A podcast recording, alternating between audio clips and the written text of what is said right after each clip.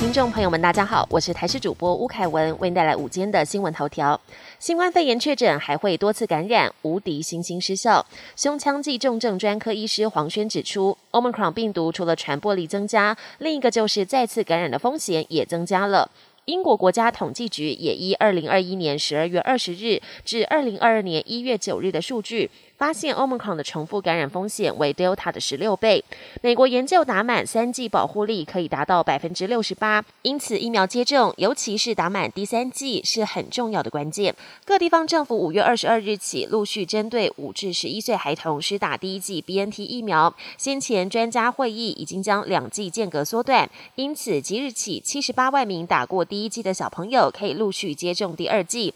其中新北市林口区的新林国小上午就从第年级开始施打，预计今天将打出四百多剂。电价审议委员会四月罕见做出延后拍板决议，延至六月二十七号再度开会。但因为国际燃料仍居高不下，根据了解，本次将打破四年多来连八动局面，估计至少涨百分之八，也是电价公式上路以来首次突破百分之三天花板。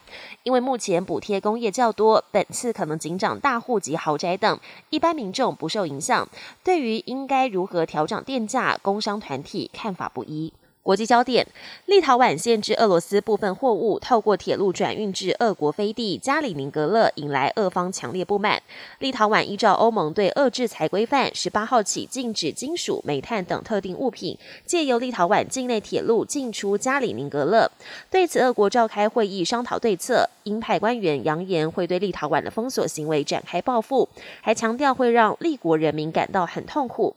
但立国总理表示，根本没有所谓封锁加里宁。格勒这回事，立国只是执行欧盟的制裁措施，其他未受限制的货品并没有受到禁运。南韩自主研发的世界号运载火箭二十一号成功发射升空，上头携带的卫星也顺利进入到预定轨道，使南韩成为全球第七个有能力将超过一吨重的卫星送上地球轨道的国家。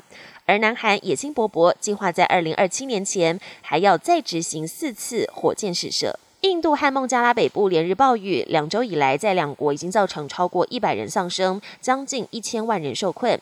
今年的南亚季风雨不但提早报道，雨量也超过往年，让基础建设本来就薄弱的当地受到巨大冲击。